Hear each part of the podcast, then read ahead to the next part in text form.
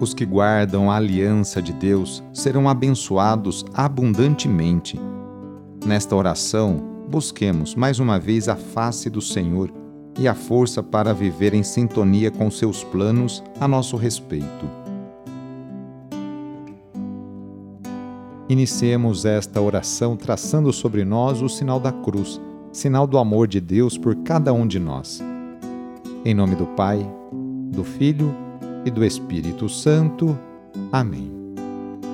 Senhor nosso Deus, nosso Pai, nós cremos em vós, nós esperamos em vós, nós vos amamos, nós vos agradecemos este dia e vos damos graças porque estamos com vida. Oferecemos este dia ao Senhor com todas as nossas alegrias e sofrimentos, com todos os nossos trabalhos e divertimentos Guardai-nos do pecado e fazei de nós instrumentos de vossa paz e do vosso amor. Ajudai-nos a observar vossos santos mandamentos. Amém. Segunda-feira, dia 18 de abril. O trecho do Evangelho é escrito por Mateus, capítulo 28, versículos de 8 a 15. Anúncio do Evangelho de Jesus Cristo segundo Mateus. Naquele tempo, as mulheres partiram depressa do sepulcro. Estavam com medo, mas correram com grande alegria para dar a notícia aos discípulos. De repente, Jesus foi ao encontro delas e disse: Alegrai-vos. As mulheres aproximaram-se e prostraram-se diante de Jesus, abraçando seus pés. Então Jesus disse a elas: Não tenhais medo. Ide anunciar aos meus irmãos que se dirijam para a Galiléia. Lá eles me verão. Quando as mulheres partiram, alguns guardas do túmulo foram à cidade e comunicaram aos sumos sacerdotes tudo o que havia acontecido. Os sumos sacerdotes reuniram-se com os anciãos e deram uma grande soma de dinheiro aos soldados, dizendo-lhes: Dizei que os discípulos dele foram durante a noite e roubaram o corpo enquanto vós dormíeis. Se o governador ficar sabendo disso, nós o convenceremos. Não vos preocupeis. Os soldados pegaram o dinheiro e agiram de acordo com as instruções recebidas. E assim, o boato espalhou-se entre os judeus até o dia de hoje. Palavra da Salvação. Esta semana é, do ponto de vista da nossa fé e da liturgia, um grande e alegre dia. É o que chamamos de Oitava da Páscoa, o dia da ressurreição do Senhor. Somos convidados, eu e você, a experimentar, como as mulheres presentes no relato de Mateus, medo e alegria a ressurreição de Jesus é um evento inédito e de difícil compreensão. Ao reconhecer e constatar que Jesus venceu a morte, além do medo e da alegria, veremos ao longo dos próximos dias desconfiança, espanto, incredulidade, incompreensões.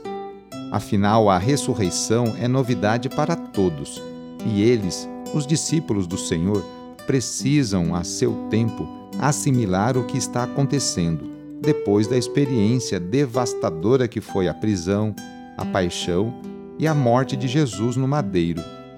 A ressurreição de Jesus, ao contrário do que alguns quiseram e fizeram para aparecer, não se trata de um boato ou mentira.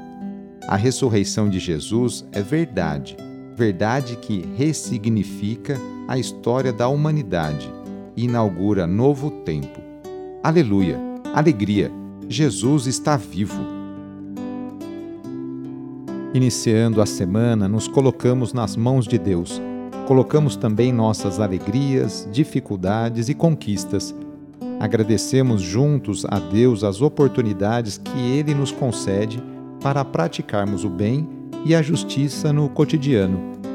Invoquemos neste dia a bênção sobre o ambiente de trabalho por intercessão de São José, esposo de Maria e padroeiro de todos os trabalhadores, rezando.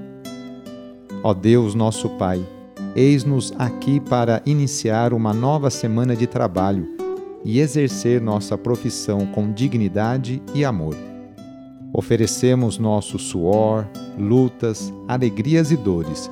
Agradecemos pelo emprego e pelo pão de cada dia. Pedimos em especial pelas pessoas desempregadas. Faze com que superem com fé e esperança essa dificuldade. Senhor Deus, inspira-nos a sermos bons profissionais e justo com todos.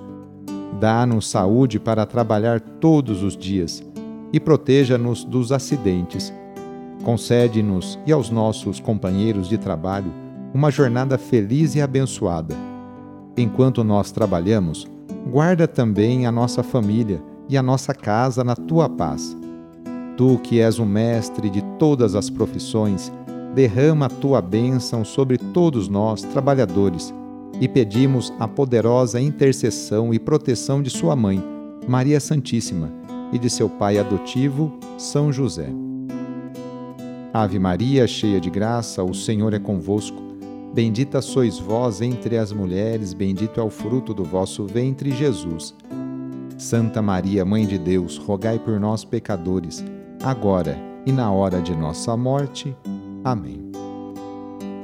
Rezemos juntos agora a oração de São Francisco de Assis, pedindo a paz e pedindo que eu e você sejamos instrumentos dessa mesma paz. Senhor, fazei-me instrumento de vossa paz. Onde houver ódio, que eu leve o amor. Onde houver ofensa, que eu leve o perdão. Onde houver discórdia, que eu leve a união. Onde houver dúvida, que eu leve a fé Onde houver erro, que eu leve à verdade.